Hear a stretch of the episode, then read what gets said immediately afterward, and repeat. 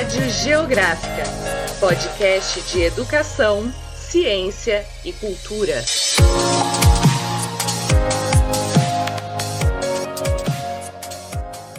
Olá, meu nome é João Paulo Pimenta, sou doutorando pelo programa de pós-graduação em Geografia da Unesp de Presidente Prudente e estamos aqui para bater um papo com a professora Ana Lúcia de Jesus Almeida sobre a relação entre a pandemia da Covid-19 e a geografia.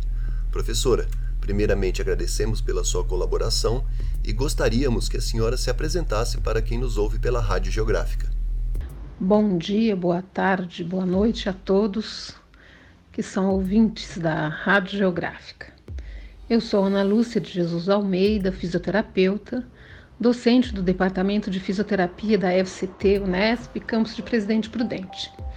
Fiz meu doutorado em Geografia da Saúde, na Geografia, no, no, no programa de pós-graduação em Geografia da Unesp de Prudente. E acredito que foi essa atribuição que me levou a ser convidada para participar dessa, desse evento da Rádio Geográfica. Quero aqui agradecer ao convite por estar aqui hoje com vocês. Professora Ana, inicialmente gostaríamos de uma análise sua sobre a distribuição das vacinas relacionada às desigualdades, sejam elas regionais ou sociais no Brasil, por favor. No Brasil, o acesso à vacina se dá apenas pelo SUS, e isso é de extrema importância, porque essa distribuição ela vai seguir o Plano Nacional de Operacionalização da Vacina contra a Covid, que é chamado, chamado né, PNO. Então, quando o Ministério da Saúde ele tem os imunizantes disponíveis, ele faz essa distribuição em até 48 horas para os estados, os estados, né? E essa distribuição ela vai ser proporcional para os estados e para o Distrito Federal de acordo com a estimativa populacional dos grupos prioritários que são definidos, né, é, com base na, nesse quantitativo de doses que o Ministério tem para distribuir. Então, quando a gente pensa nessa questão da distribuição, é importante a gente é, lembrar que quais são as vacinas né, que, que estão sendo distribuídas no Brasil. Então, nós temos vacinas que já têm registro definido, isso se, é, se deu com a AstraZeneca e com a Pfizer. E nós temos vacinas que estão aprovadas para uso emergencial, isso se deu com a Janssen e com a Coronavac. E temos vacinas que estão em fase de análise, que isso se dá com a Covaxin e com a Sputnik. Sendo todas essas aqui é, em duas doses, menos a Janssen, que é dose única. Então, é, quando esses imunizantes estão disponíveis no Ministério da Saúde, para o Ministério da Saúde, eles são levados para um centro de distribuição logístico do próprio Ministério, que é localizado no aeroporto de Guarulhos, em São Paulo. E ao receber os lotes das vacinas de Covid-19, a equipe do Centro de Distribuição Logístico do Ministério da Saúde vai armazenar esses imunizantes em câmaras frias, é claro. E inicia-se um, um, um, um, diálogo né, do, do Ministério da Saúde com os estados e com os municípios. E como que isso se dá? Né? Através do Conselho Nacional de Secretários de Saúde, que é o CONAS, Conselho Nacional de Secretarias Municipais de Saúde, que é o CONASENS, e é, representam os municípios, né? O primeiro representa os estados e o segundo representam os municípios. Né? E é, é, assim que se define, então, é, de forma comum, as estratégias de distribuição que serão adotadas em cada etapa das vacinas. Então, assim que o Ministério tem um é, essa contagem e distribuição, é elaborado um informe técnico, né, a partir dessa pactuação tripartite, né, com, com o, o Ministério da Saúde, com os estados e com os municípios. Esse informe técnico vai é, é, detalhar as orientações sobre o público a ser vacinado, bem como a quantidade que será distribuída para a primeira e para a segunda dose para cada município.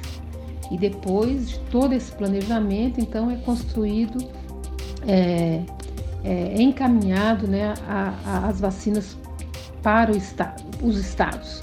E os estados, eles em aproximadamente sete dias, fazem a distribuição para todos os municípios com essas orientações já definidas né, é, é, nesse acordo tripartite. É importante a gente dizer que é, o Brasil ele assinou agora um, um acordo de transferência de tecnologia da AstraZeneca com a Fundação Oswaldo Cruz e isso vai permitir né, que o, a, a Fundação a, a Fiocruz é, faça a produção do insumo farmacêutico ativo, que é a IFA. Essa IFA, é, esse insumo, né, era é, somente importado e agora ele vai ser produzido no Brasil e, e, e, com a perspectiva de já em outubro a gente ter vacina com uh, a IFA, com IFA, né, produzido já aqui no Brasil. É, então, assim, na minha opinião, né, a distribuição é, das vacinas no Brasil, ela se dá de uma forma adequada, né, de, dessa forma mantido o controle é, dessa distribuição pelo Sistema Único de Saúde. Agora, o acesso ele pode ser desigual, né? E isso então deve ser atribuído a uma organização mais local, é, de unidade ou do município. Né? Agora, a gente precisa ter a certeza, né? A gente tem a certeza, né, de que isso seria bem diferente caso a distribuição não tivesse sob o controle do SUS. Aí sim a gente teria as desigualdades bem evidentes. E, e as dificuldades de acesso, ela pode ser desde dificuldade de acesso ao posto de vacinação, por pessoas que têm problema de locomoção, é, por, por, pessoas que têm problemas de transporte, né?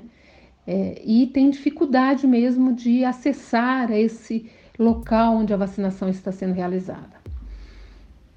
É, entretanto, quando a gente é, vê algumas pesquisas aí, e a USP acaba de publicar uh, uma pesquisa sobre isso, mostrando a desigualdade no acesso em vacinas é, contra a Covid no, na própria cidade de São Paulo.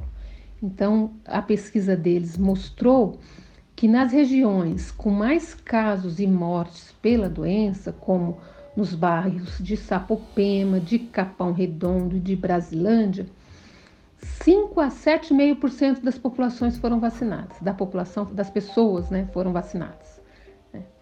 E, e enquanto que em, é, enquanto que em, em bairros é, mais é, de classe socioeconômica maior, como no caso do Jardim Paulista, do Pinheiros, Moema, onde os números de Covid são bem menores se comparados com as periferias, 12% da população dos moradores já estão vacinados. Então vejam que é, no caso o problema está no acesso e não necessariamente na distribuição das vacinas.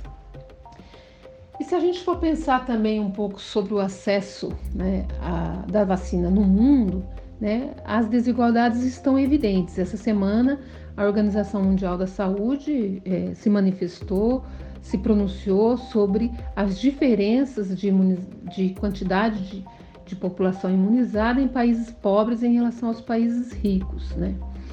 É, ela diz que as empresas estão comprometidas com a produção de vacina para os países ricos e os países pobres não estão tendo acesso. E que existem né, sete países que, em que não foram aplicadas nenhuma dose de vacina na sua população.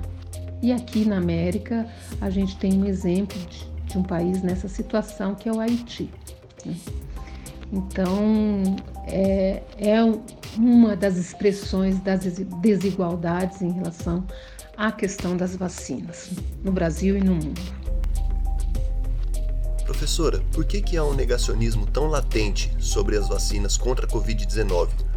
É, onde nós podemos observar até mesmo escolhas de marcas de medicamentos, coisas que jamais vimos acontecer com tantas outras vacinas distribuídas no país em toda a nossa história.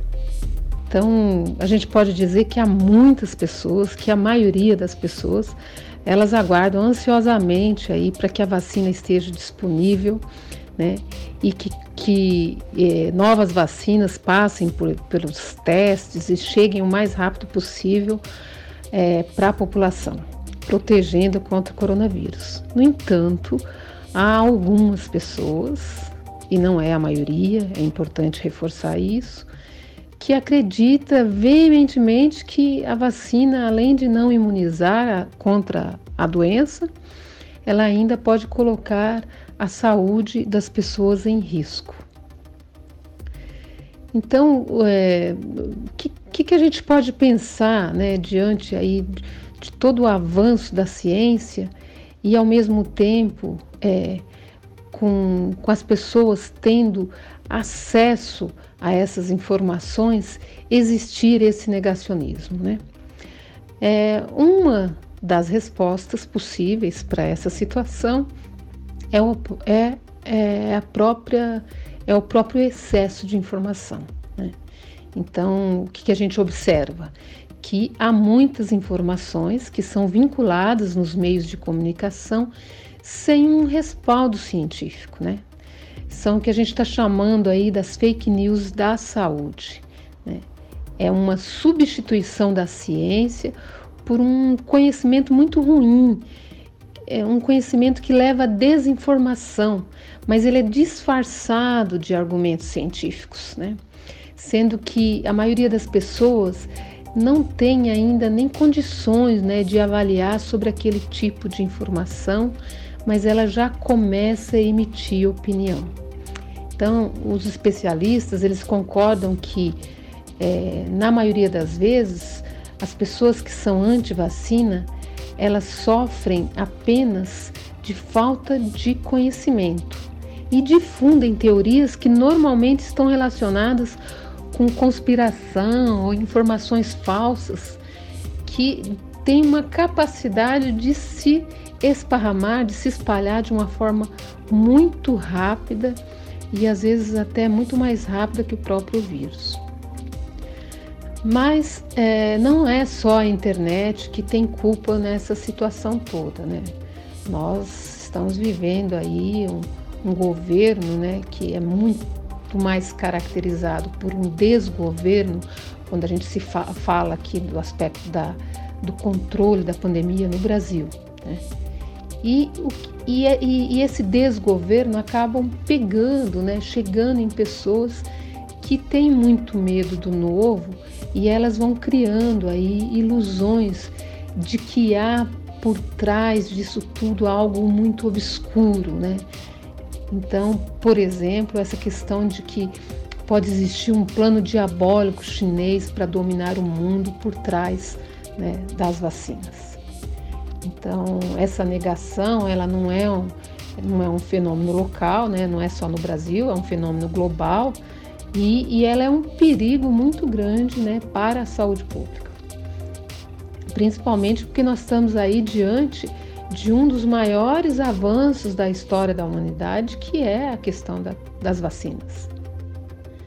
Então, assim, há hipótese né, de que algumas pessoas também têm escolhem né, lidar com as dificuldades e os problemas que ela tem, negando a existência delas. Né? Então, isso é, é um fator que pode favorecer esse posicionamento negativo com relação às soluções científicas. Outros, né, eles desconfiam da velocidade com que essas vacinas foram produzidas, né? é, desconsiderando, por exemplo, que é muito mais fácil, é, teoricamente, você produzir uma vacina numa situação pandêmica do que fora dela, né? Então, é, como essas vacinas elas podem ser compostas por proteínas e vírus mortos, né, inativo ou um vivo um, ou um vírus vivo, mas atenuado, né? E também por material genético, né? Essas são as formas como as vacinas se é, são produzidas hoje, né? Então é normal que haja uma certa preocupação em relação à segurança, à eficácia, né? E os efeitos colaterais ou adversos, né? É, que essas vacinas podem ter. E esse medo ele vai ficando muito mais concreto quando se dá a proximidade da pessoa para se vacinar, né? Então ele é muito mais concreto o ato de se vacinar do que às vezes o ato e a possibilidade dele pegar a doença. Então ele vai negando e deixando aí de se vacinar.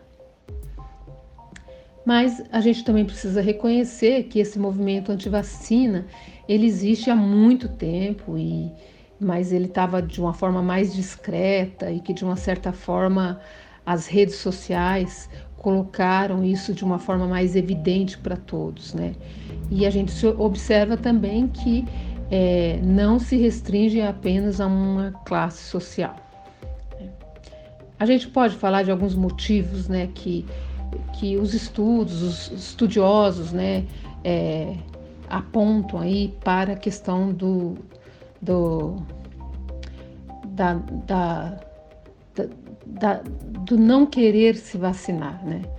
Uma, a questão da escassez né, de vacina. Né? Nós não temos hoje vacina para todo mundo e é, isso, de uma certa forma, gera filas quando a vacina está disponível, isso tudo é, provoca um certo é, distúrbio ou dificuldade né, para que as pessoas se vacinem. Existe também uma confusão com relação aos intervalos de vacinação, nós temos aí diferentes intervalos é, entre uma e outra, isso faz uma certa confusão e muita gente que teria que tomar a segunda dose não comparece para tomar a segunda dose por causa dessa confusão. É, o medo de ter reação adversa, né? É, desconforto com a vacinação, a dificuldade mesmo de acesso né, para acesso aos serviços que fornecem a vacina. E o fato de muitas pessoas confiarem em informações falsas né, sobre essa questão dos imunizantes. É, agora, especificamente sobre o fato de que algumas pessoas aqui no Brasil têm é, é, tentado ou têm demonstrado interesse em, em escolher marcas de vacina, é, existem algumas hipóteses sobre, essa, sobre esse, esse comportamento né, novo né, que, que compareceu agora nessa situação da pandemia por Covid. Primeiro, a desinformação ou a confiança em informações falsas. Né? É, as, a outra questão que comparece, parece que de uma forma bastante evidente, é que é, sobre a questão de, de pessoas que querem viajar para o exterior e que querem selecionar o imunizante que está, por exemplo, autorizado nos Estados Unidos, que está autorizado na União Europeia. Isso parece ser um fator é, bastante presente nessa questão da, da manifestação da população no sentido de querer escolher o imunizante que vai tomar. Eu acho que é importante a gente só reforçar aqui que a vacinação é um ato coletivo, é, ela não pode ser tida como um ato individual e quanto mais pessoas se vacinam, mais rapidamente né, elas fazem, fazem isso, mais eficiente é a campanha de vacinação. Então, por que, que a gente não pode, não deve né, escolher a vacina? Primeiro, porque é urgente criar a imunidade individual contra o Covid. Então, é urgente, o mais rápido possível, nós devemos fazer isso. Segundo, que é preciso acelerar e aumentar a cobertura da população. Quer dizer, o Brasil ele demorou para começar a imunizar, ele tem uma capacidade grande para para atingir a população, fazer essa imunização. E é claro que quando a gente tiver mais vacinas disponíveis, é, esse processo é, vai, vai ser facilitado. Né? É, então, nós não temos hoje condições de escolher né, um, pela vacina que está disponível. Nós temos que tomar a vacina que chegou mais perto de você. É, e priorizar. Quando a gente faz isso, quando a gente tem essa atitude, a gente prioriza evitar que esse é, vírus circule, né? E quando você evita a circulação do vírus, você evita a possibilidade de novas variantes, né? Porque novas variantes podem colocar aquela vacina que já estava eficiente para a variante anterior não ser tão eficiente assim. Então, isso é, dificultaria uh, é, o processo de controle da pandemia. E que salvar vidas é também uma responsabilidade coletiva. Né? Então, todos nós temos que estar preocupados em salvar as vidas né? das pessoas que estão à sua volta, das pessoas com quem você trabalha, né? e por isso é importante você estar imunizado. Então, do ponto de vista da campanha, é muito mais efetivo a velocidade com que se faz a campanha e não necessariamente a vacina em si. Né? É importante que as pessoas tomarem as vacinas, é, é, obedecendo essa questão da velocidade da, da vacinação. Né? É, se o Brasil consegue vacinar muitas pessoas de forma rápida, ele consegue impactar na curva né, é, da pandemia pois quanto maior o tempo que o vírus leva circulando, maior a possibilidade e as chances, as chances então da gente ter novas variantes e ter uma dificuldade maior no controle. Um bom exemplo disso é a gente olhar para a cidade de Serrana, né, onde todos foram é, vacinados com a Coronavac e quando ocorreu é, 75% da população recebeu a segunda dose da vacina, houve o controle né, é, da pandemia naquela cidade. Então, vejam que para controlar a pandemia é preciso que muitas pessoas estejam vacinadas. Então, é uma irresponsabilidade né, social as, pessoas, as pessoas que se negam a ser protegidas né, é, quando a vacina está disponível. Quando você escolhe a vacina, você está pensando só em você e não está pensando no coletivo. Professora, a senhora tem formação na área de fisioterapia. Fala-se muito sobre a Covid-19 em relação às mortes e às pessoas vacinadas. Porém, e as pessoas que se curam? De que forma o corpo humano pode reagir após passar pela doença? E quais são os tipos de sequelas que podem ocorrer? A gente pode dizer que no início da pandemia o mundo ele, ele olhava mais e, e as pesquisas eram mais direcionadas no sentido de entender a compreensão da doença na sua fase aguda, né? E, e, tanto os pesquisadores como os gestores, eles buscavam então reestruturar os serviços e encontrar medidas no sentido de evitar o colapso aí do sistema de saúde e diminuir o máximo possível o número de mortos. Né? É, e isso foi é, levou né, as, aos os pesquisadores a buscarem medidas farmacológicas e não farmacológicas que freasse aí a disseminação do vírus, do vírus, né, e permitisse então que as doenças for, que a doença fosse tratada. Né? É, nesse sentido, os estudos eles visavam né, compreender as formas de transmissão do vírus, a sua disseminação na população, estabelecer protocolos de medidas de prevenção e manejo né, daquelas pessoas que estavam hospitalizadas.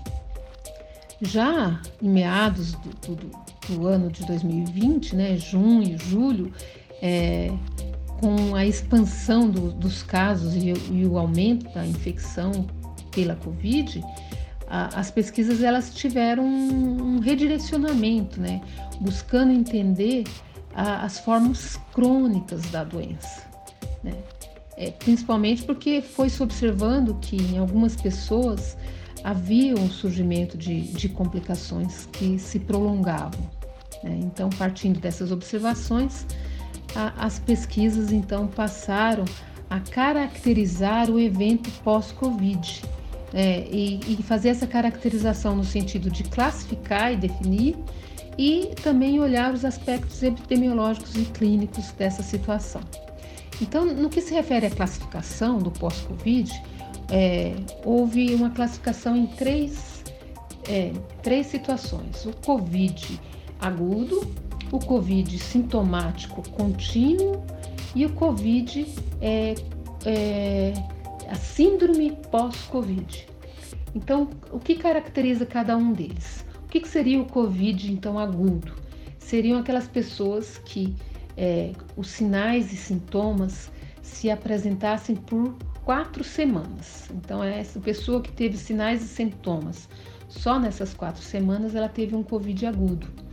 Aquela que apresentou sinais e sintomas que persistiram é, por mais de quatro semanas e até 12 semanas, é, foi classificado como tendo um Covid sintomático contínuo.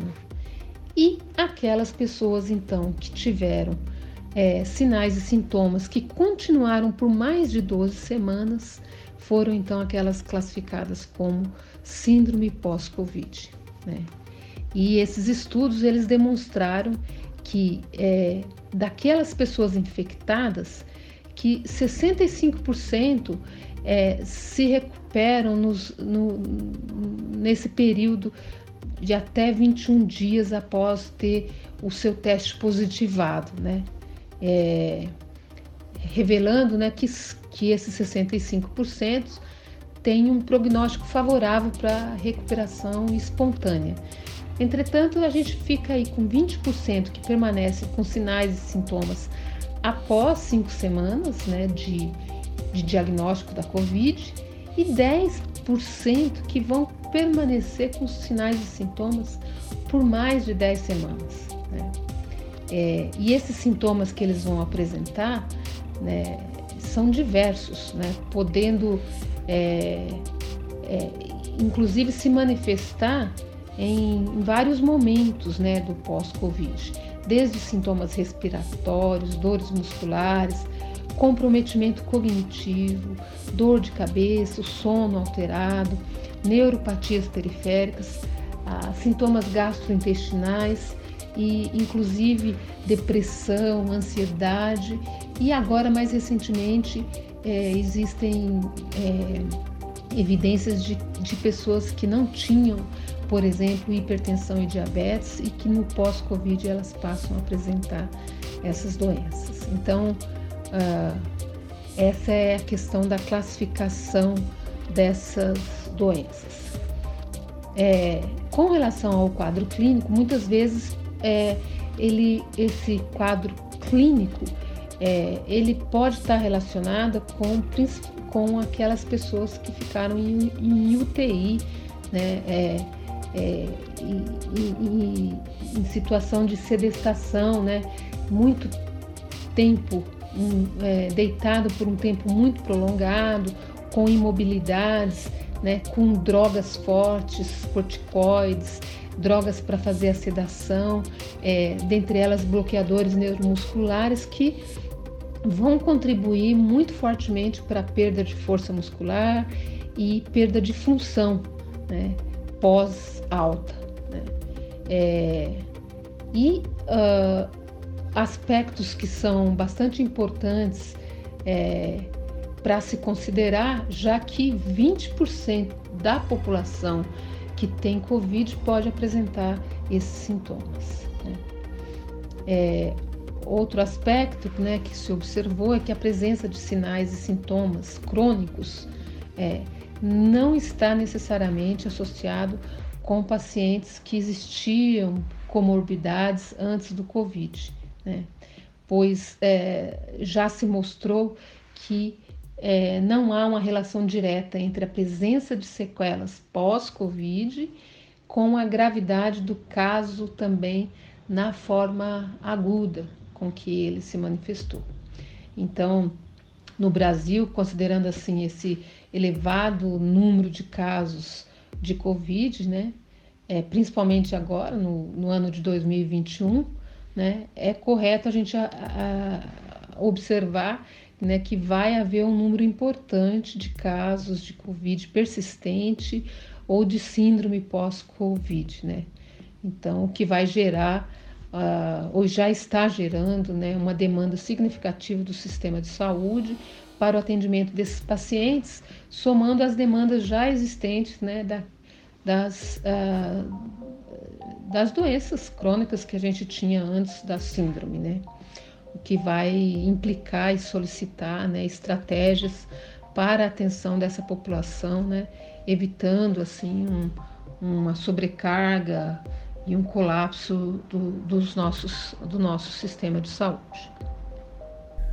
Para terminar, a senhora acha que voltaremos a ter uma dinâmica social semelhante à que havia antes da pandemia?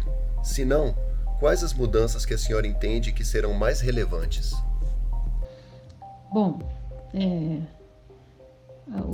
os, os cientistas eles falam que que a marca do fim do século XX foi essa pandemia, assim como ah, o que marcou o fim do século XIX foi a Primeira Guerra Mundial.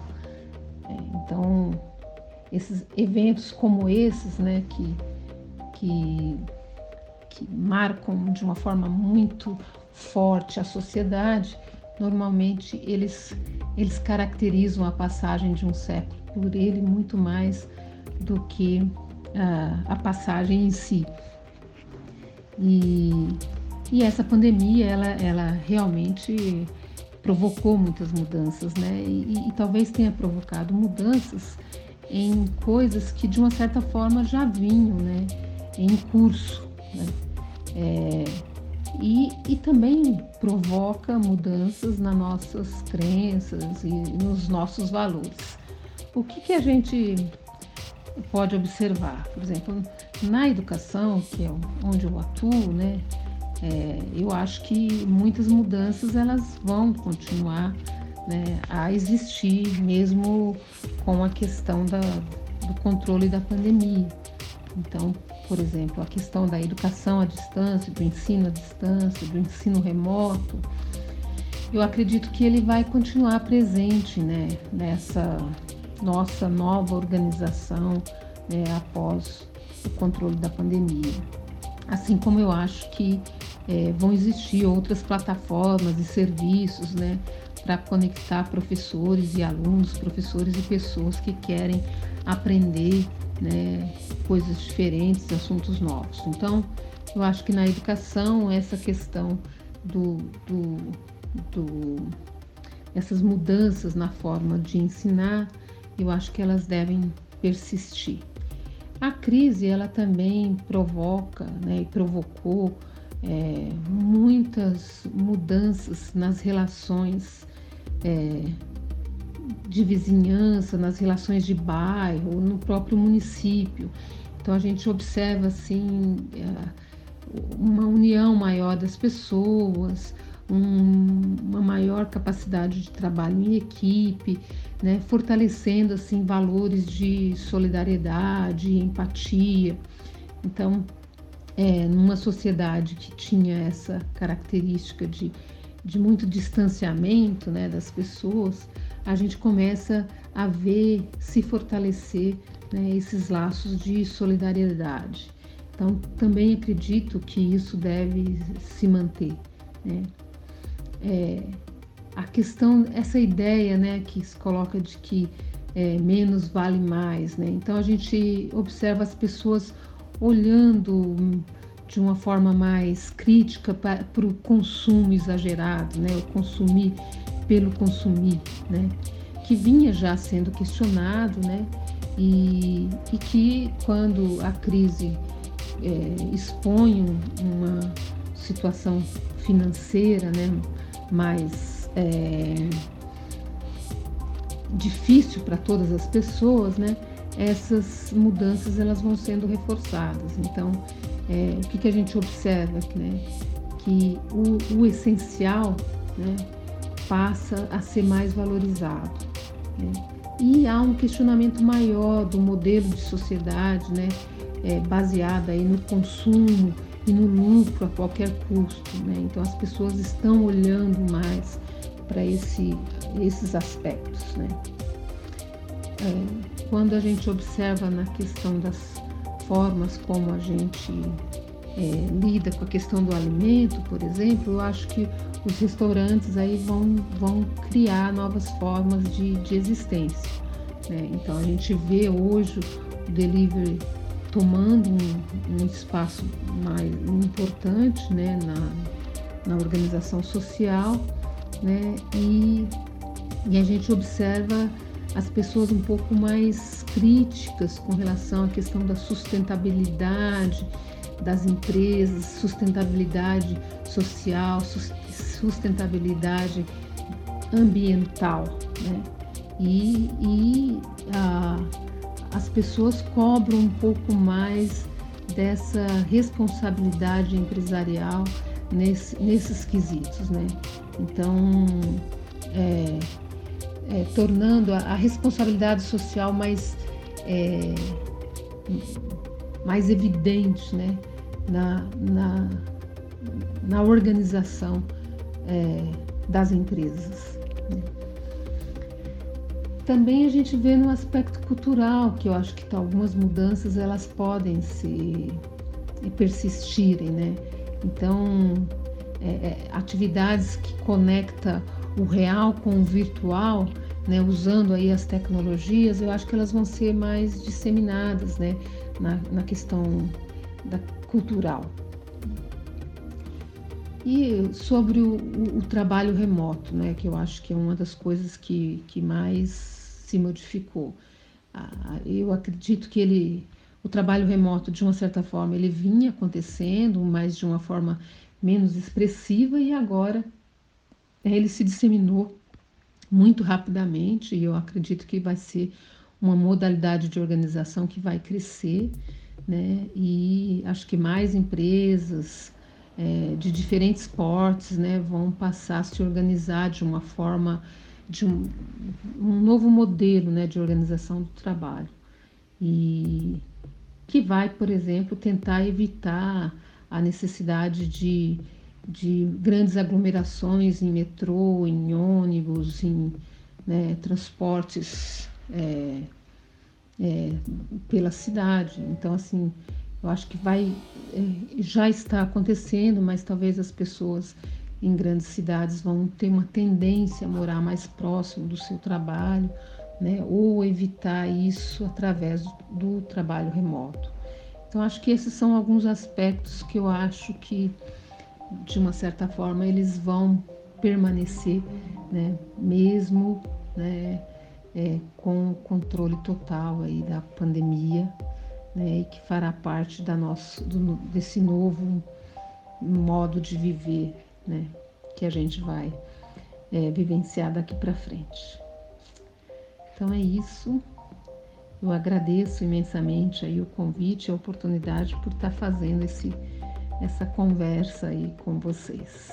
Muito obrigado pela paciência e até mais. Professora Ana Lúcia, gostaríamos muito de agradecê-la pela sua presença aqui na Rádio Geográfica, dizer que as suas contribuições foram de extrema relevância para a gente né, e para quem nos ouve.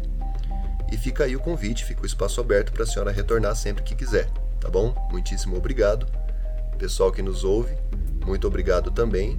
Acompanhe a Rádio Geográfica pelas nossas redes sociais. Valeu, pessoal, um abraço. E agora confira a nossa dica de leitura. E na nossa dica de leitura, gostaríamos de sugerir o livro Geografia da Fome, de Josué de Castro, uma das maiores obras escritas até hoje na área de geografia e saúde. Josué de Castro, pernambucano, nascido em 1908, escreveu esse clássico em 1951 e foi o primeiro pensador brasileiro a entender a fome como uma questão política, especialmente ligada à desigual distribuição de terras no Brasil. José de Castro também foi presidente da FAO, órgão das Nações Unidas de Combate à Fome, e teve seus direitos políticos cassados pela ditadura militar através do Ato Institucional número 5, em 1968.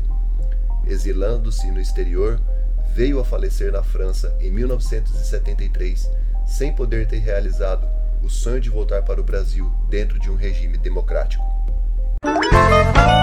Obrigada por acompanhar a Rádio Geográfica. Siga nossas redes sociais.